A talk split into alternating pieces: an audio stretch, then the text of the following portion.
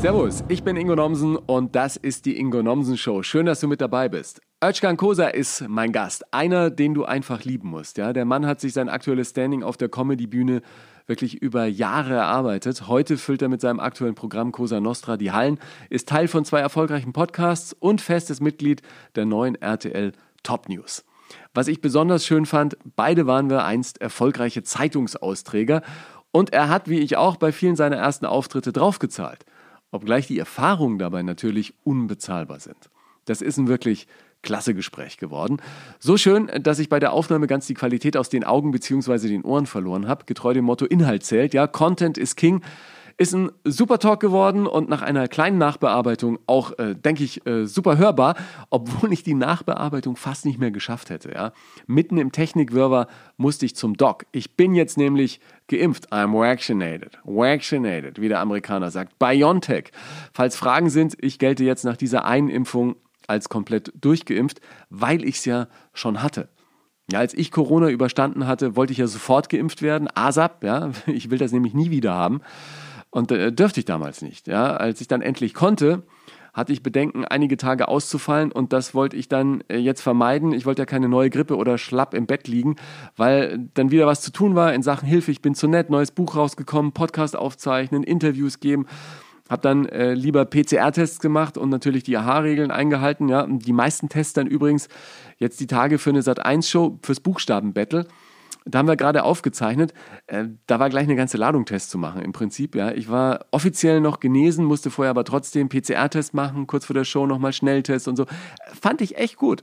War risikofrei im Studio und war dann auch echt su super klasse. Ich hätte ja nie gedacht, dass ich äh, bei dieser Spielshow so schnell richtig drin bin, ja. Also so richtig mit Biss dabei. Das war eine sportliche Angelegenheit, auch mit allen anderen, die dabei waren. Und es war wie bei jeder Quizshow, es ist ja, das, das musst du wirklich mal erleben. Im Studio viel schwerer als zu Hause vor dem Fernseher. Ruth Moschner hat moderiert und mein Respekt vor ihr ist merklich gestiegen, seit ich erlebt habe, wie sie da den Laden im Studio zusammenhält. Wenn es läuft, teile ich das natürlich nochmal mit dir auf Instagram oder Facebook. Ah, ja, I'm vaccinated. Das Ding ist, äh, und das wollte ich jetzt sagen, als ich, äh, als ich jetzt konnte, ja, und, und wollte und äh, gab es keinen Termin mehr, ja. In zwei Wochen, sagt mein Doc. Ja, ich sage also, falls einer absagt, ruf mich einfach an, weil ich wollte jetzt endlich durch sein mit der Nummer. Und dann sagt heute wirklich einer ab, habe ich echt Glück gehabt und mitten in der Postproduktion dieses kleinen Podcasts sage ich, äh, ich komme, ja, äh, und, und denke mir nach dem Auflegen, oh, jetzt wirst du wirklich geimpft, ja. Und dann kam dieses komische Gefühl, das vielleicht wirklich ein paar kennen, die auch schon vaccinated sind. Ähm, was ist, was dann danach irgendwie los ist, ja. Also was ist mit dem, mit dem Kopf und der Grippe und Co., von dem man immer wieder hört. Und ich, ich habe echt so ein paar Mal noch ähm, gedacht, oh Mann, wie wird es wohl werden? Ich bin da auch ein bisschen Schisser, muss ich ehrlich sagen, ja. Und passiert ist nix, also noch nicht, ja. Es ist jetzt drei Stunden her, aber ich habe bei manchen gehört, dass sofort danach, so eine halbe, dreiviertel Stunde später schon das Kopfweh kommt und so. Ich bin super fit, ich fühle mich wohl, ich bin glücklich, yes, und I'm vaccinated. Ich freue mich sehr über diese Folge. Özcan und ich sprechen über die Angst vor äh, seiner Spritze, also einer anderen Spritze, ja, der beim Zahnarzt. Es geht auch um die ein oder andere Watschen. Und äh, ach, ich wünsche euch jetzt einfach viel Spaß mit Özcan, der erst äh, Breakdancer war und danach fast auch Rapper geworden wäre. Warum erzählt er dir im Podcast? Überhaupt hatte und hat er viele überraschende Berufe. Ja? Sportlehrer, Investor oder eben Zeitungsausträger. Viel Spaß mit uns. Okay, ladies and gentlemen, open your ears. It's the Ingo Lawson Show. Grüß dich, Özkan. Hi. Hallo Ingo, alles gut bei dir? Ja, bei mir, bei mir sowieso. Bei mir ist halt dieses Jahr das Ausprobierens, alles entspannt, Buch läuft, ganz easy. Aber bei dir, dass du überhaupt Zeit hast, ja, irgendwie zwei Podcasts, ja, Fernsehshow, äh, fast jeden Abend auf der Livebühne. Wie, zerreißt du dich im Moment oder wie fühlt sich das für dich gerade an? Nein, aber sehr mega, dass es, äh, dass es jetzt einfach wieder losgeht. Also ich glaube, wir haben ja alle so aus der Showbranche äh, haben uns jetzt einfach wieder gefreut, wieder auf einer Live-Bühne zu stehen. Und äh, Podcast hatte ich auch während der Pandemie, ähm, was für mich eigentlich Gott sei Dank auch stattgefunden hat, weil das so mein einziger Output war, den ich dann hatte. Ja. Und äh, ja, jetzt freue ich mich einfach. Klar ist gerade viel los, aber äh, es macht Spaß. jetzt, jetzt bist du, wenn ich das richtig nachgerechnet habe, 13 Jahre in der äh, Comedy. Kannst du dich noch an deinen ersten Comedy-Auftritt erinnern? Oh ja, natürlich. Also mein erster Comedy-Auftritt, ähm, das war richtig heftig. Ähm, da habe ich gehört, in Stuttgart gibt Speakers Corner. Also ähm, da wollte ich das unbedingt mal ausprobieren. Also da dürfte jeder, um, wie, wie so eine Open-Mic-Geschichte, oder? Genau, da habe ich, also äh, das, also das erste Mal, dass ich Stand-up gemacht habe, also so richtig mit Vorbereitung, allem drum und dran, war eigentlich mit einem Kumpel von mir, mit Jaus, dass ich auch gesagt habe, ist eine Show. Aber dass ich das erste Mal so bei einer Mix-Show mal teilgenommen habe, war davor. Und äh, das war in Stuttgart in der Location im Bad war das, Speakers Corner. Und dann bin ich hingegangen und äh, da waren, der Veranstalter kam zu mir und hat gemeint so, ja, äh, okay, hör mal zu, äh, nicht länger als fünf Minuten, weil du bist ja nur äh, hier jetzt eingesprungen, weil wir haben ja Profis, die da sind. Und, äh, und äh, wenn ich dir dann das Zeichen gebe, so, hey, abbrechen, dann musst du sofort aufhören und äh, sonst machen wir dir das Mikrofon aus. Und äh, ich so, ja, ja, okay, okay. Und für mich war das so, ich so, oh mein Gott, was ist das hier? Wie krass ist das? Weil ich habe gedacht, so, also man geht hin und sagt so, hey Leute. und äh, ja, dann ist vor mir ein Typ aufgetreten, der Profi war, der hatte einen Zettel in der Hand und hat die ganze Zeit abgelesen und ist fünf, sechs Mal rausgekommen. Dann bin ich aufgetreten und danach war noch so ein Typ, der dann so sich sogar ein Board aufgebaut hat mit so Zusprechern und so. Ja, das Ende der Geschichte war, dass äh, die beim ersten gar nicht gelacht haben. Bei mir haben die wirklich gelacht und beim letzten auch nicht. Und die standen dann auch während meinem Auftritt, das war wirklich mein allererster Auftritt. Und ich habe mir irgendwelche Notizen zu Hause gemacht, äh, äh, standen die dran und haben einfach nur gedacht so, äh, okay, der darf jetzt doch länger spielen. Aber ich hatte, ich weiß noch, ich hatte Flipflops an und ich bin drin ausgerutscht, weil ich so geschwitzt habe vor Angst. Also es war im Sommer. Das war der erste äh, Gag dann schon, oder? Ja, das war wirklich, ich hatte so Schiss und da waren halt alles so Leute aus Stuttgart da, die man gekannt hat, weißt du, so Strachi und so, also so Leute von 0711 Büro, die halt äh, damals auch mit den ganzen Rappern und so zusammengearbeitet haben, die man so kennt, massive Töne, Freundeskreis etc. Und das war halt für mich schon äh, Muffensausen, sage ich jetzt mal. Ja, aber du wolltest nicht wirklich Rapper werden oder so, ne? Nee, ah, ich habe mich in äh, Rapmusik ausprobiert. Also ich habe ja Breakdance gemacht früher und äh, da lag es auch sehr nah, auch mal ein bisschen Graffiti zu machen oder DJing, wo ich überhaupt kein Talent habe. Ähm, und äh, Rap, ich habe viele Rap-Texte geschrieben früher, aber das war halt noch so Ende hey, der ho. 90er Rap. Ja, hey, wie geht's? Was ist hier los? Weißt du, sowas in der Art. Ja, genau. Kannst du mit heutzutage gar nicht vergleichen. Ja, ja. Es ist ja auch irgendwie, in der, in der Vita steht irgendwie bei dir drin, er war B-Boy.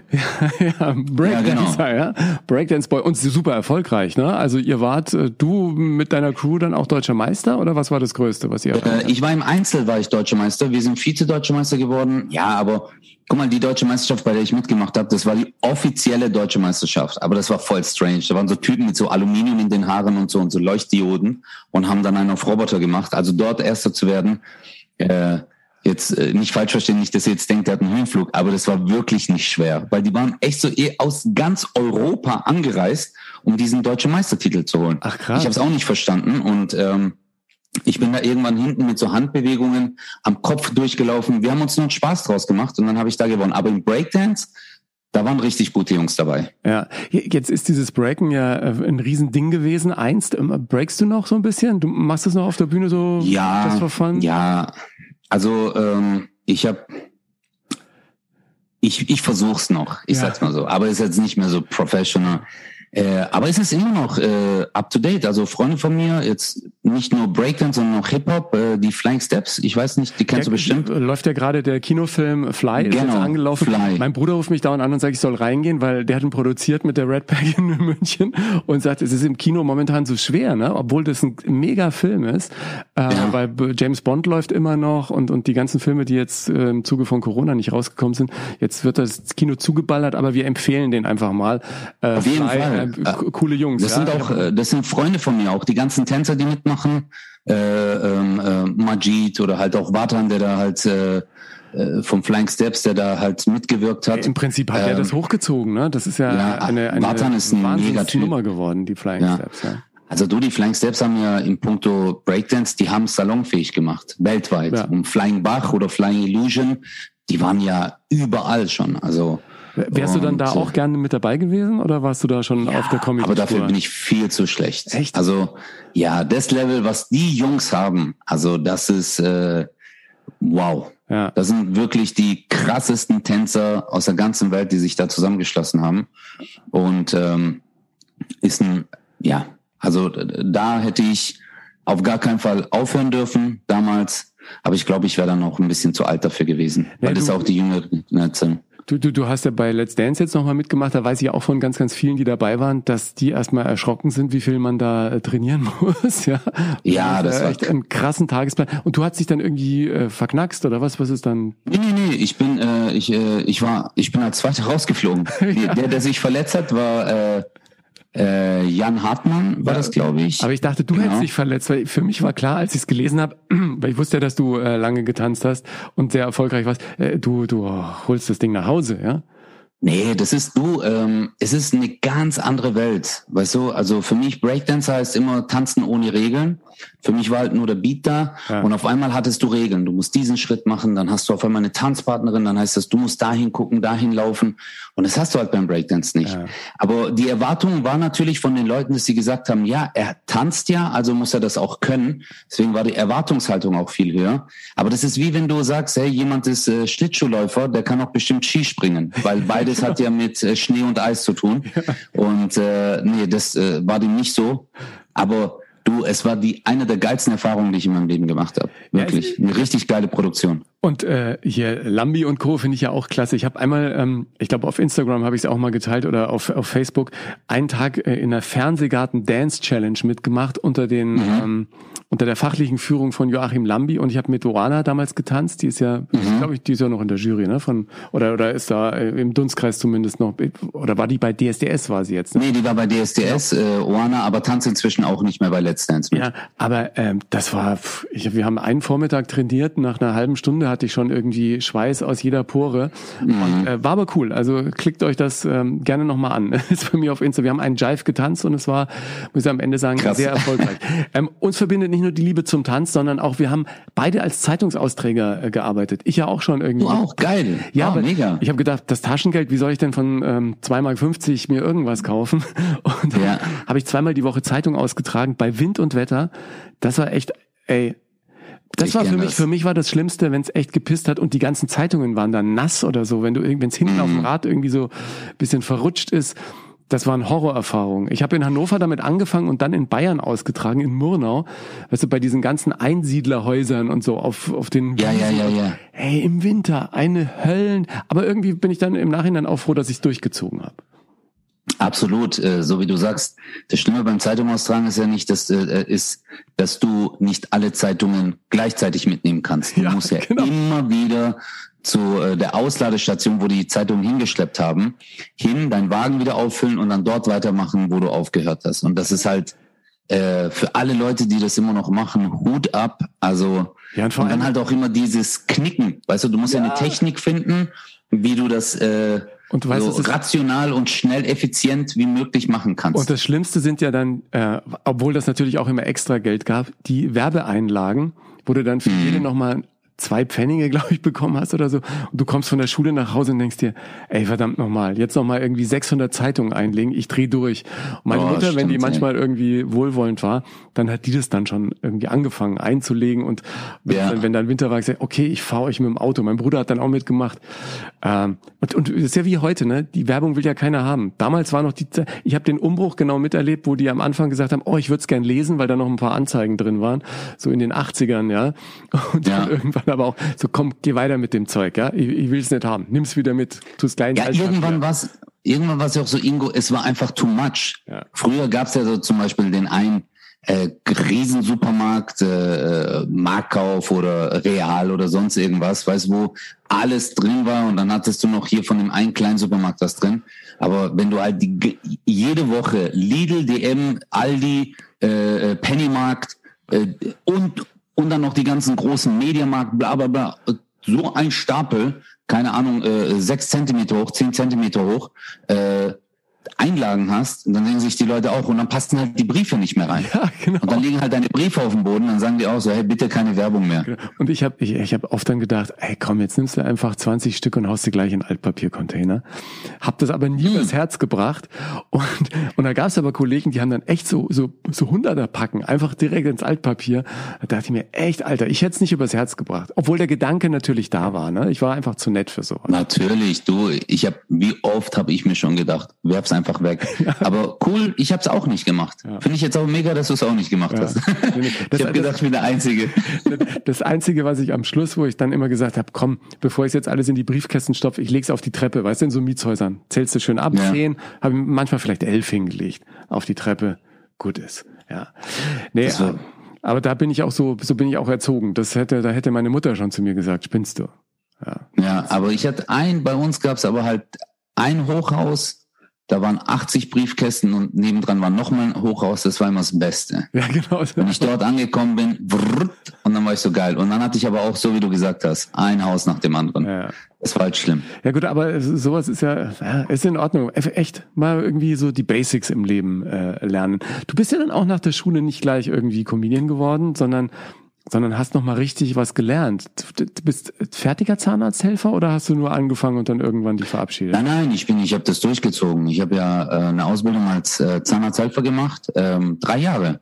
Krass. Drei Jahre. Ich habe ich hab alles immer durchgezogen, was ja. ich gemacht habe im Leben. Ja. ja Finde ich aber auch immer. irgendwie cool. Also ich hätte fast auch mein Studium hätte ich irgendwann äh, echt am liebsten an die Wand gefahren, aber dachte mir auch, ey, musst du musst du musst du fertig machen. Und heute ja. hast du gute Zähne, ne? Oder? Ja, Gott sei Dank. genau. Aber so, nee, so war auch ja? war auch äh, wirklich, also es ist die Ironie des Schicksals. Also ich habe damals hat mir äh, meine Zahnärztin, als ich äh, neun Jahre alt war in Stuttgart, hat mir einen Zahn, einen Milchzahn, einen Backenzahn rausgezogen ohne Betäubung. Boah. Und das war halt für mich so ein richtiges Trauma. Ja, das ich, hab dann, ich war dann jahrelang nicht mehr beim Zahnarzt, ja. äh, weil das Ding war, weißt du, mir hat mal so ein Zahn gewackelt, da hat die so eine Oberflächenanästhesie drauf getupft. Ja. Ich weiß nicht, ob du es kennst, das ist halt keine Spritze. Ich hatte Angst vor Spritzen. Ja. Und wenn da ein bisschen Zahnfleisch offen steht, dann hat die da halt äh, mit einem Tupfer in dieses Xylokain rein und dann hat die ja. äh, das so drauf getupft und dann war es halt betäubt und dann konnte man das rausziehen. Und ich habe gedacht, hey, man muss jetzt nicht mehr spritzen, du bist ja ein Kind. Ja, ja. Und habe ich gedacht, äh, ich so, hey, können Sie das beim, äh, dann als ich da war und es hieß, der untere Backenzahn kommt, äh, den muss ich jetzt aber ziehen, weil der sich nicht gelöst hat. Dann habe ich gemeint, ja, können Sie das auch machen? Die so, es geht nicht. Ich so, ja, aber können Sie das bitte machen? Die so, es geht nicht. Und ich so, bitte, ich habe Angst vor der Spritze. Und dann hat die gemeint, ja, dann wirst du halt sehen, was passiert. Und dann hat die draufgetupft. Und dann hat sie es knallhart durchgezogen. Aber ja, ich bin Zahnarzthelfer geworden ja. und es war cool. Ich, äh, ich bin ja mal vom Zahnarzt geschlagen worden als Kind. Ja, Echt jetzt? Ja, weil ähm, ich hatte solche Angst vom Zahnarzt am Anfang. Ähm, das hat sich dann äh, relativ zügig irgendwann wieder gelegt. Aber ähm, weil, weil ich wollte ja immer gute Zähne haben und irgendwie mir hat sich dann irgendwann erschlossen, okay, wenn der Zahnarzt äh, gut ist, dann hast du auch eben gute Zähne und hast da keinen Stress, ja. Aber mhm. ich wollte immer genau wissen, was der macht und habe immer so gequengelt als kleines Kind. Und dann äh, sagte der Arzt damals zu meiner Mutter, ja, äh, Frau Nomsen, dann gehen Sie mal kurz raus, ich mache das jetzt mit ihm hier, ich ziehe das alleine durch und so. Dann ging meine Mutter raus, dann habe ich wieder gequält, dann hat er mir eine runtergehauen und Was? hat äh, und hat äh, und dann hat dann weitergemacht. Und das war so äh, zum Glück kein Trauma, aber ich habe danach zu meiner Mutter gesagt, sag mal, der hat mir eine runtergehauen. Aber meine Mutter war da auch äh, viel zu konfliktscheu, als dass die dann irgendwie, weil ich habe es dann, glaube ich, Tage später erst erzählt, dass die dann nochmal angerufen hätte und gesagt hätte, was sind denn Sie für einer? Sondern die hat einfach gesagt, echt, dann gehen wir zum anderen Zahnarzt und haben dann glücklicherweise toi toi toi. Was bist du für ein Jahrgang? 71. Äh, 71, ja. Ich bin 81, aber damals, ich will es jetzt nicht gutheißen, ja. aber in der Schule, wenn die Lehrerin mal an deinem Ohr gezogen hat oder so, ja.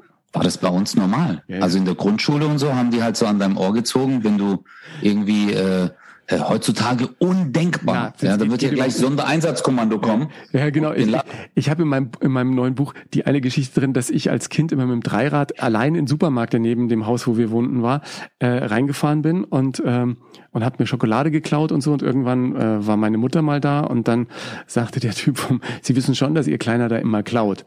Meine Mutter so völlig aus dem Häuschen, was? Sagt, ja, der geht immer, immer durch und packt sich Schokolade ein und fährt dann mit seinem Dreirad auf den Spielplatz zwischen den Mietshäusern und isst es da. Und meine Mutter, ja, das gibt's ja gar nicht und so. Und sagt dann zu dem, ja, wenn er mal wiederkommt, dann ziehen Sie ihm ruhig mal die Ohren lang. Und der Ui, Typ hat es, ja. hat es dann beim nächsten Mal, äh, plötzlich langt er rüber und sagt, komm mal her, junger Mann, und zieht mir am Ohr. Und ich dachte, geht's noch? Und ähm, hab das, aber ich war, ich, wortwörtlich genommen. Er hat's wortwörtlich genommen. Ich habe das meiner Mutter erst Jahre später erzählt, da ist sie auch irgendwie völlig aus dem Häuschen gewesen, als sie es gehört hat. ja, aber sag, du, du hast Geil. alles durchgezogen. Was hat dich dann plötzlich zur Comedy hingezogen? Ähm, ich meine, du, du warst ja künstlerisch schon unterwegs irgendwie als Breaker und, und du hast dann, was ich irgendwie auch echt beeindruckend finde, plötzlich moderiert. Da, da kommt man ja auch nicht einfach irgendwie hin, oder? Ja, also ähm, ich, ich war halt so ein ich war an allem interessiert. Weißt du, Moderation war für mich halt, ähm, es war für mich unerreichbar, Moderator zu werden bei diesen äh, Breakdance-Battles. Aber ich habe mich halt so zu Tode gelangweilt.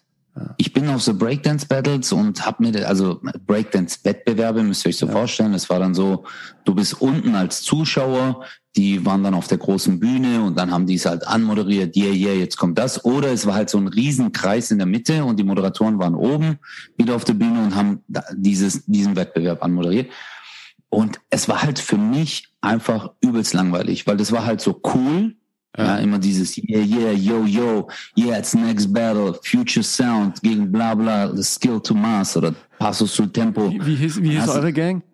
Äh, also wir waren United B-Boys. Äh, B-Boy heißt ja, also B-Boy heißt in der Tänzerszene, sagt man nicht, ich bin ein Breaker.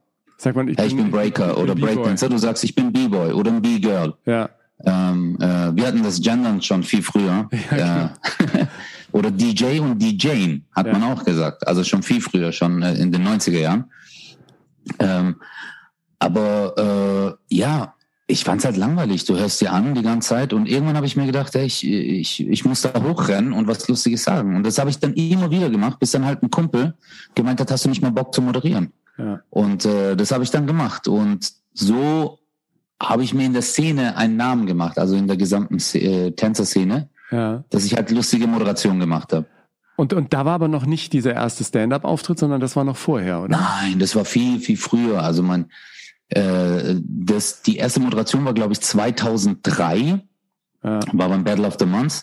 Und, äh, und dann 2007, ja, 2007 muss es ungefähr gewesen sein, war die, der erste Comedy-Auftritt. Ach krass, ja. Ja, und, also vier Jahre habe ich dann immer wieder moderiert. Ja, und was war es, was dich zu dieser Comedy dann hingezogen hat? Waren es einfach diese ersten Erfahrungen, dass Leute lachen, wenn man was auf der Bühne sagt, oder hattest du irgendwelche Vorbilder, denen du nacheifern wolltest? Nein, ähm, also es hat mich schon immer fasziniert. Also ich habe ja immer Menschen zum Lachen gebracht. Also für mich war das jetzt äh, nichts Neues. Aber ne? äh, es ist ja, aber es ist ein Handwerk. Es ist ja wirklich ein Handwerk. Wenn du auf einer Bühne stehst äh, oder Stand-up-Comedy machst, ist halt ganz anders, wie wenn du Moderator bist oder da hast du halt keinen Zwang, jetzt on point lustig zu sein. Ja, Aber wenn du auf einer Bühne stehst, müssen halt auch die Leute lachen, die dich nicht kennen. Und ich hatte ja das Glück, äh, immer im Freundeskreis mich zu bewegen oder Leute zum Lachen zu bringen. Und dann kamen vereinzelt Fremde und haben gemeint, ah, okay, der Typ ist lustig. Ja. Aber dann auf einer Bühne zu stehen, wo dann auf einmal 100 Zuschauer sind, die dich gar nicht kennen, äh, aber ich, ich liebe es halt, wenn Menschen lachen. Das ist für mich wie eine Droge. Ja, das, also, ist, äh, das, das, das kann ich total nachvollziehen. Dass, dass man das dann öfter haben will. Ne? Das war bei, ja. mir, bei mir war das ja genauso, dass ich irgendwann zum ersten Mal das ausprobiert habe und dachte, ey, ist ja Wahnsinn, du denkst dir einen lustigen Satz aus und weißt genau, ja. wenn du das Wort sagst, plötzlich lachen die. Und, genau. Äh, das ist äh, also so ein Benefit hast du als Moderator eigentlich. Und auf der anderen Seite bist du natürlich auch eigentlich total nackt, weil wenn halt keiner lacht, dann ja. stehst halt oben wie ein Depp. Absolut, ja. Also, das ist halt, aber das Gute ist dran, die wissen nicht, dass man an der Stelle nicht lacht. Ja. Die denken dann, ah, der erzählt gerade einfach was. Ja, und ja. dann kommt der nächste Lacher bestimmt irgendwann. Aber wenn es eine halbe Stunde so geht, dann hast du geschissen. genau. Aber wenn du, wenn du mal so 30, 40 Sekunden einfach mal so eine Ziel ja. Form hast, wo dann keiner lacht, sagst du noch cool. Ja, ja, das ist ja irgendwie jetzt bei mir das Schöne, wenn ich auf die Bühne gehe, ähm, dann äh, sage ich immer, es ist eine Mischung aus Stand-up und Geschichten und dann ähm, wenn keiner lacht, äh, kann sich derjenige immer denken, ja, okay, das war jetzt halt eine Geschichte. Ja, genau. dann am Ende.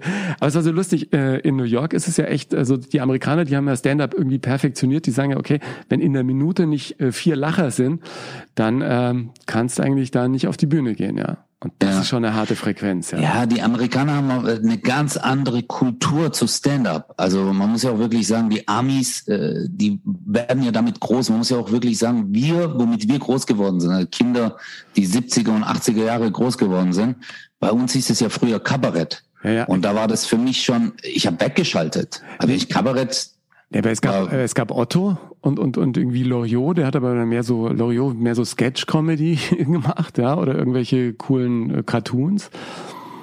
Das Absolut, ja. Also äh, wir sind ja groß geworden. Guck mal, ich bin groß geworden mit RTL Samstag nach Quatsch Comedy Club und da war ja eigentlich so Rise Up, so von Comedy. Ja, genau. Da, da ging es ja so, erstmal richtig los, dass man es genau. überhaupt auch Comedy genannt hat, nicht irgendwie einfach. Genau. Äh, ja. Ich weiß nicht, wie es früher hießen. Frauen hießen Ulknudel und äh, Typen hießen verrückte Vögel oder. Genau, genau. Ein wilder und, Hund. Äh, ja.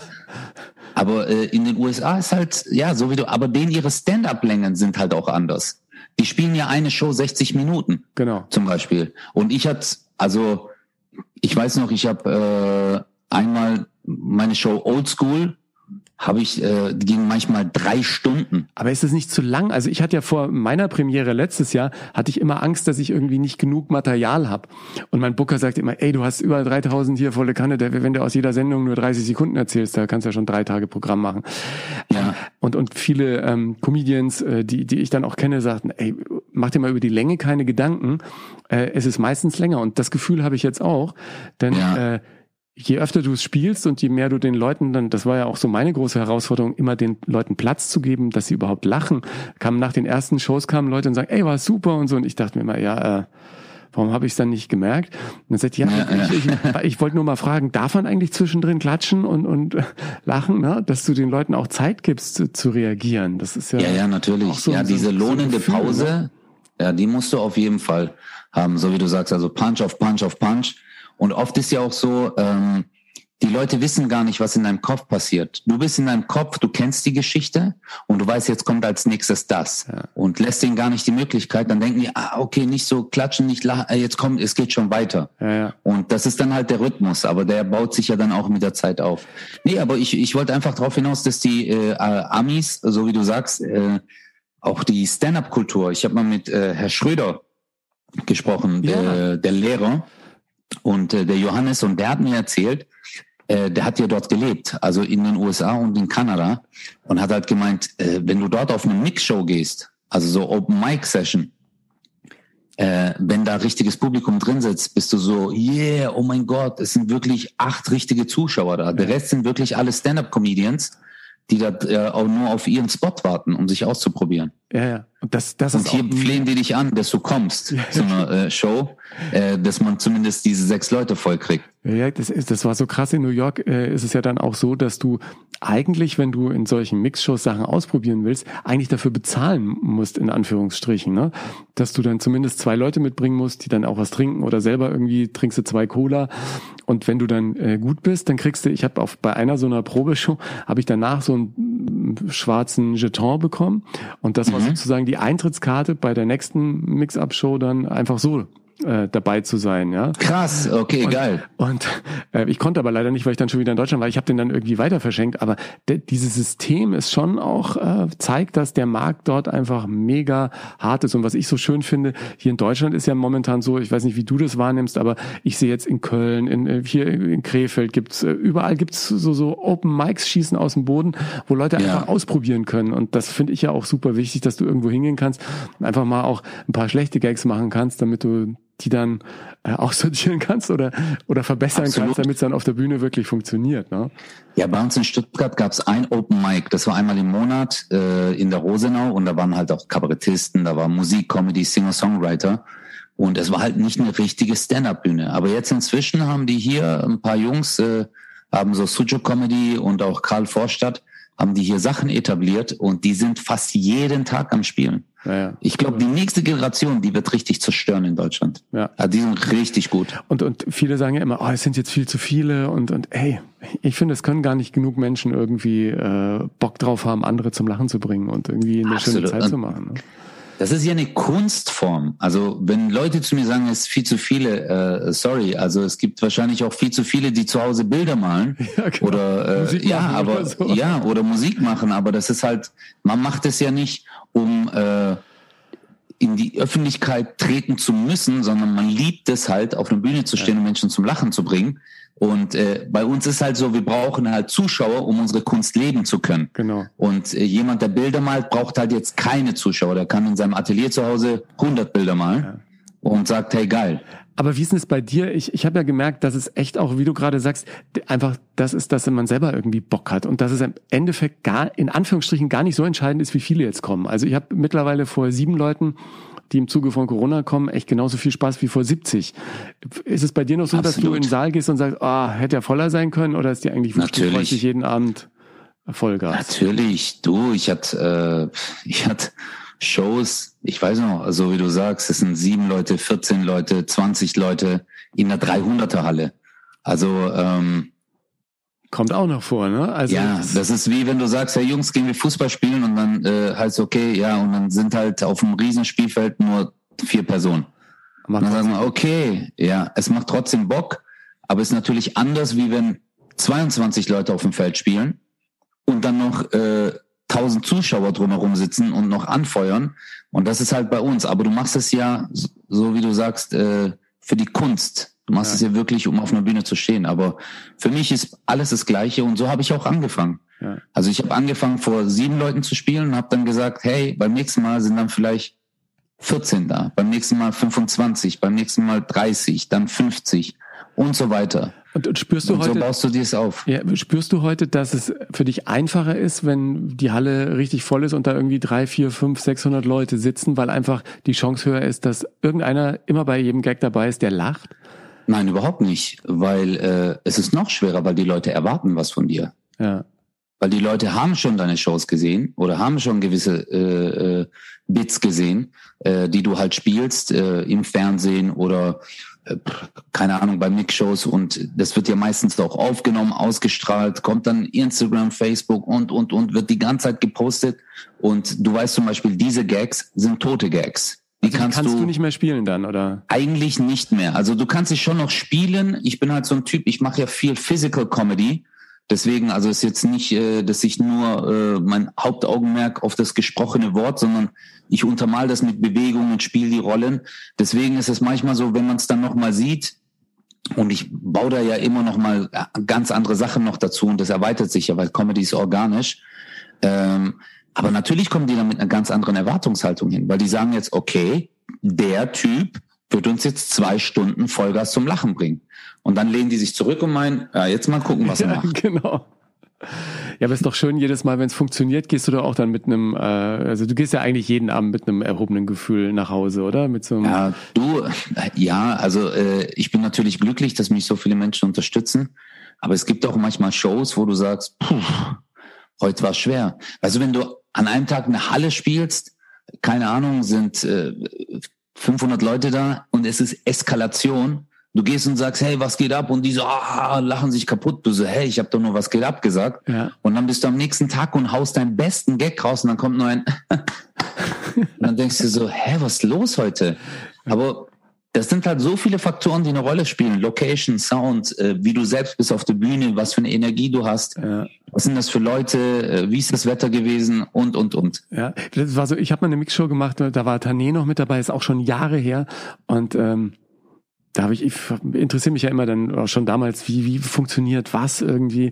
Und dann sagt sie, ja, äh, schau, gestern habe ich das gleiche Set woanders gespielt und es hat keiner gelacht. Weil ich sagte, das ja. funktioniert ja super. Sagt ich, aber heute funktioniert's äh, mega. Ne? Also ja. manchmal bleibt so eine bleibt so ein bisschen kleines Risiko, ob's heute genauso funktioniert wie gestern. Genau. Aber das macht es ja vielleicht irgendwie auch spannend. Was würdest denn du sagen, ist äh, für dich zentral, dass Stand-up-Comedy funktioniert?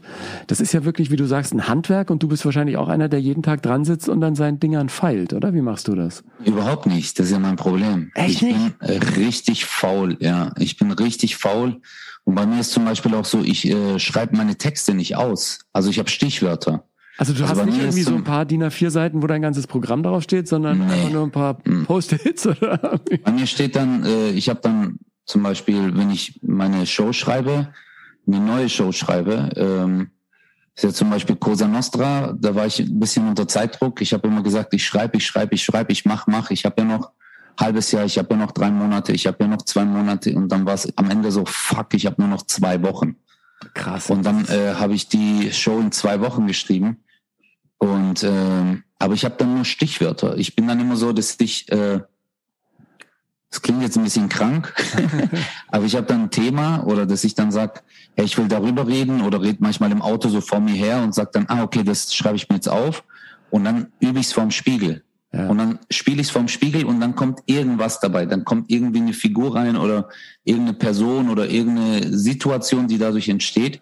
Und dann sage ich, ah, okay, das ist gut. Und dann schreibe ich mir nur Stichwörter auf. So zum Beispiel äh, jetzt bei meiner neuen Show Mafia, äh, Italiener und dann äh, zum Beispiel Krebs. Hm. Und dann weiß ich, okay, der Typ ist von der Mafia und dann, aber die ganzen Texte habe ich in meinem Kopf. Und dann spiele ich das manchmal aus. Und äh, Was heißt dadurch, Krebs? Krebs ist so eine Haltung, wenn du an dem vorbeilaufen so. willst und dann macht den Krebs zum Beispiel also. so und wie das dann wirkt. Äh, aber es ist äh, ja, aber was heißt, ich bin faul, ist, ich habe halt eine andere Herangehensweise. Ja, ich, ich kenne zum Beispiel Kolleginnen und Kollegen, die sind so, dass die sogar ihr äh oder mm oder so dazu schreiben. Ja. Und dann Blick nach rechts und so, was ich ja bewundere. Ja, also, weil äh, das ist Perfektionismus, aber das ist ihre Art, äh, zum Beispiel sich Sachen zu erarbeiten ja. und schreiben das auch. Ich kann das nicht. Ich krieg dann, ich habe so Konzentrationsstörungen dann. Ja. Bei, bei mir ist auch so, ich habe jetzt immer irgendwie, ich weiß auch nicht, woher das kommt, ja. Äh, dann auch noch so ein paar, die, die, die Zettel mir bei manchen Shows äh, am Anfang immer noch äh, aufs, äh, auf, auf den Tisch gelegt, auf die Bühne. Weil ich dachte, falls du mal irgendwie hängen bleibst. Und dann habe ich so Shows gespielt, wo ich einfach nur auf so eine Karte eben mir auch so Stichworte geschrieben habe, die ich dann sozusagen im Geiste abhake, falls ich mal einen Hänger habe. Aber eigentlich äh, so einen richtigen Hänger, den hat es jetzt auch noch nicht gegeben. Und meistens äh, gucke ich immer nur auf die Uhr, weil ich immer noch diese Angst habe, dass ich zu kurz bin. Und wenn ich dann drauf so denke, oh Mist, die erste Dreiviertelstunde schon vorbei. Du müsstest jetzt ja, eigentlich ja. In, in, die, in die Pause gehen und so. Ähm, und das erinnert mich dann manchmal an die äh, Zeit, als ähm, ich habe viele Lesungen auch gemacht, zum Beispiel, oder Interviews auf der Bühne mit irgendwelchen Leuten für irgendwelche Präsentationen oder so. Und die coolsten Interviews waren immer die, wo du die ganzen ähm, Notizen nie gebraucht hast, wo du einen Stapel Karten Absolut. hattest. Und äh, da ich habe ich hab einmal eine Lesung mit Uwe Ochsenknecht gemacht und dann auch für, über sein Buch, über sein Leben, keine Ahnung. Äh, ich hatte, glaube ich, 40 Karten oder so mit, mit Stichworten, wow. äh, Fragen. Und ich hatte kein einziges Mal umgeblättert und wir saßen da eineinhalb Stunden und haben irgendwie cool gequatscht, ja. Und Geil. genauso ist es jetzt auch beim, beim Podcast. Ist ja auch irgendwie, soll ja, sollen ja alles mehr Gespräche werden als, als irgendwie Interviews. Und das ist viel besser. Ich habe da irgendwie äh, eine kleine Anzahl an, an Stichworten und dann kann man mal so ein bisschen in die Tiefe gehen und erfährt dann manchmal Dinge, mit denen man vorher irgendwie äh, gar nicht gerechnet hätte. Ja, ich hätte jetzt auch nicht Absolut. gedacht, dass du so jemand bist, der so aus der Hüfte schießt, weil mir wäre zum Beispiel im Kopf viel zu viel Material dann. Also du musst ja ein, ein äh, Riesenhirn haben dann, ne? Nein, überhaupt nicht. Ich glaube, äh, das, du hast ja genau, also ich habe ja meinen Text drin, du hast deinen Text auch drin, aber du brauchst es, du musst es aufschreiben zum Beispiel, ja, damit ich um das zu da verinnerlichen, ja. und ich muss es spielen, um es zu verinnerlichen. Ja.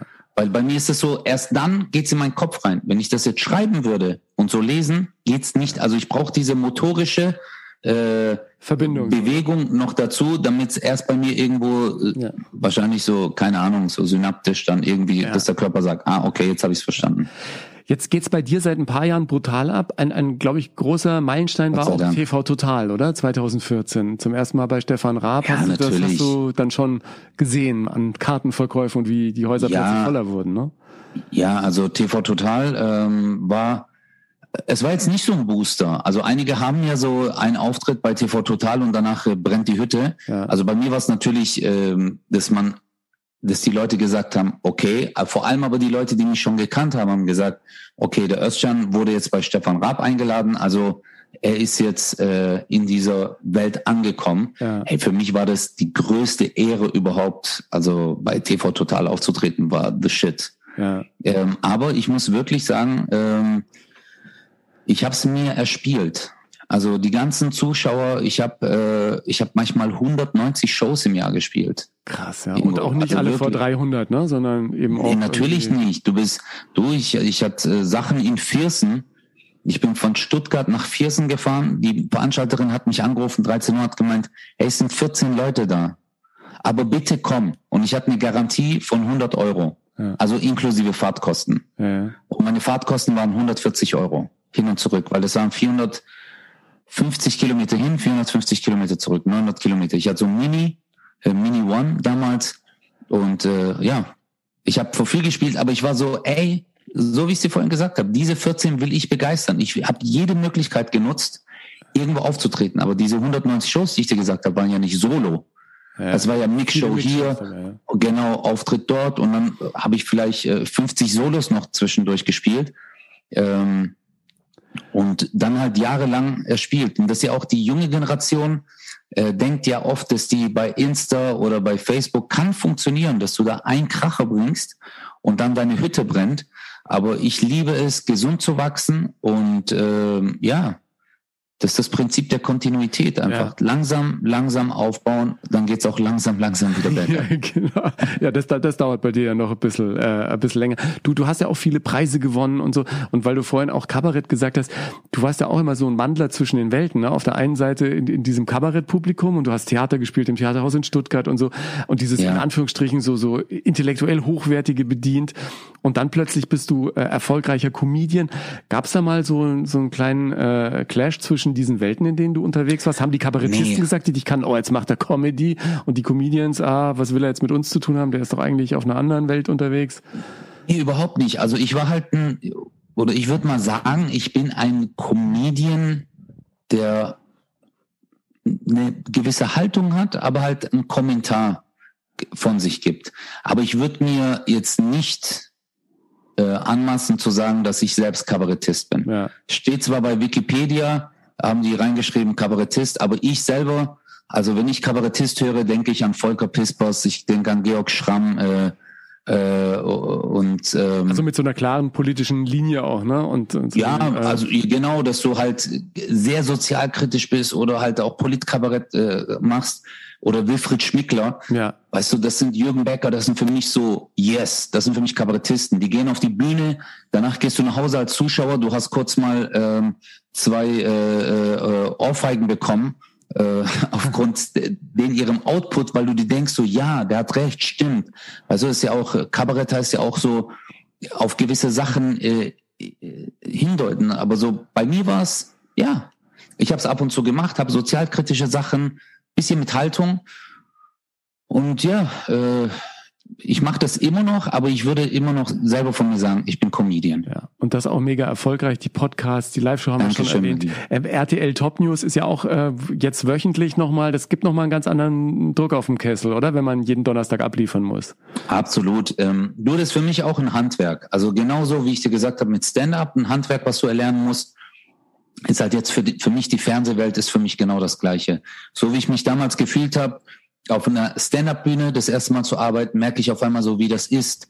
Ähm, wie ist es in einem Ensemble zu arbeiten? Man muss mit den Kolleginnen und Kollegen arbeiten und äh, Dialoge erstellen mit Autoren, mit Regisseur und Producer und alles. Und äh, es ist, es macht mir Spaß. Ja. Cool, das neue Sachen zu erlernen. Das kommt, glaube ich, auch rüber. Jetzt bist du in dem Jahr 40 geworden.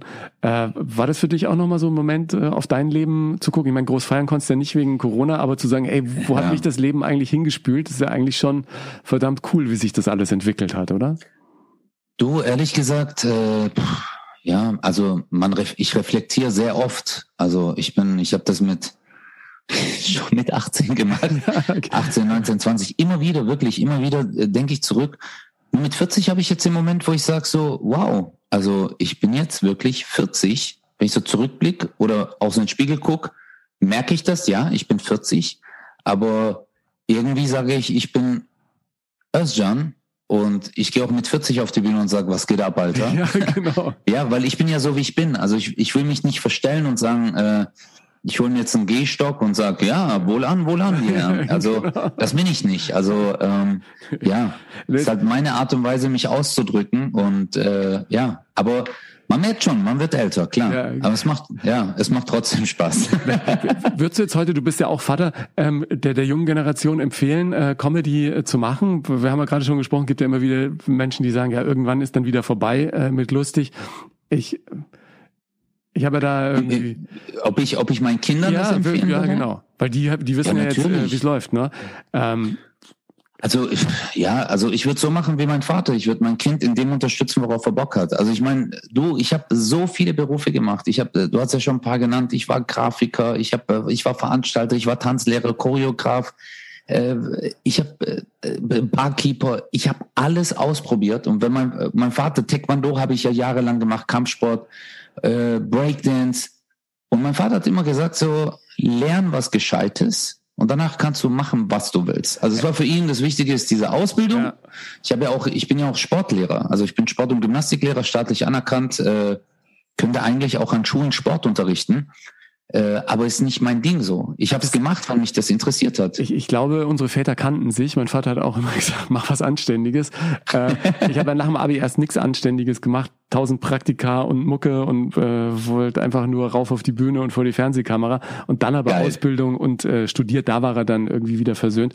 Und was meine Eltern immer zu uns Kindern gesagt haben, macht, was euch Freude macht, ja. Und ich glaube, das ist irgendwie ja, nach wie vor das Absolut. Und vieles ausprobieren. Ich bin ja auch im, gerade im Jahr des Ausprobierens jetzt, äh, ich finde gerade geil, was irgendwie alles so, äh, so passiert, wenn man sich einfach mal in irgendwas reinfallen lässt und einfach mal macht. Was ich bei dir noch super cool finde, äh, du scheinst ja auch echt ein, ein Näschen fürs Geschäft zu haben, wenn das wirklich stimmt, was da im Internet steht. Bist du bei, bei, bei, der, bei einer Wurmfarm mit dabei? Oder ist das, ist, ja, das, ist das wahr? Ja, aber, äh, Wurm. Ihr züchtet äh, Würmer für. Genau, wir züchten Kompostwürmer. Das finde ich so, finde ich eine mega Geschichte, weil ich ja weiß durch durch meine berufliche Laufbahn, ich habe ja lange auch mit einem Gärtner zusammengearbeitet. Äh, ohne Wurm kein guter Boden. Absolut, die die Würmer sind die Bienen äh, der Erde. Das ist auch ein schöner und, Vergleich. Äh, ja, und äh, die Würmer sind halt. Ähm, ich habe es, ja, ich sag's mal so, ich habe es aus einer ganz anderen Motivation gemacht. Also für mich ist dieser ähm, Business-Gedanke, äh, ehrlich gesagt, ich mache immer alles, weil es mir Spaß macht, ja. aber da denke ich mir halt auch so, was hinterlasse ich meinen Kindern? Das war halt wirklich so, welche Welt hinterlasse ich meinen Kindern? Ich habe auch jetzt mit dem äh, Dr. Eckhard von Hirschhausen, den habe ich letztens getroffen, der ja auch in der Richtung sehr, sehr viel macht. Und ähm, der hat mir auch sein, guck mal, ich habe sogar hier auf dem Schreibtisch äh, äh, Mensch Erde, ja, das hat er ein Buch geschrieben. Und ähm, ich, ich finde es halt geil, äh, und da kommt halt jetzt wieder diese Haltungsgeschichte dazu. Ähm, ich ich finde es halt cool, dass, dass ich irgendwas auf die Beine stellen kann, äh, womit ich halt auch der Welt eventuell, auch wenn es nur so ein kleiner Tropfen ist, weißt du, so ein See bildet sich nur dadurch, dass halt kleine Tropfen zusammenkommen. Und äh, ja, ist für mich, für mich halt eine gewisse Motivation, das ja. zu machen. Es sind aber auch Anglerwürmer, ne? Wenn man will, kann man auch damit angeln gehen.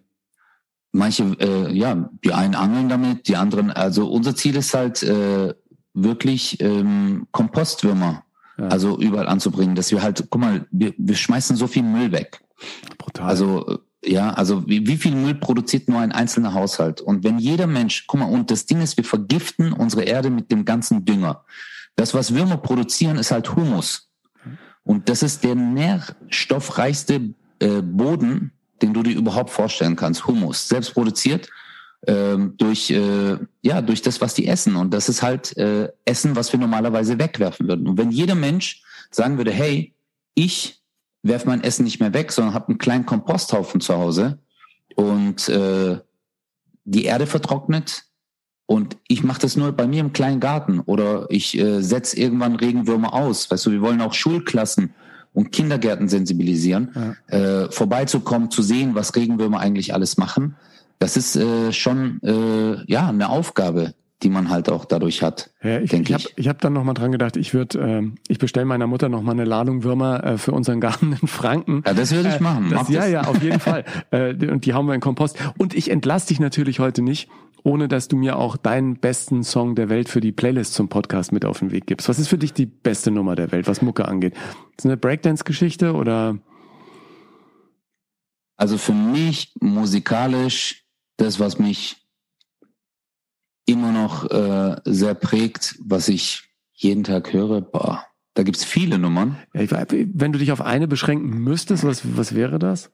Und warum? Also das, was Freude, Energie, Power und halt auch meine Breakdance-Zeit damit verbindet, wäre das, glaube ich, James Brown Sex Machine.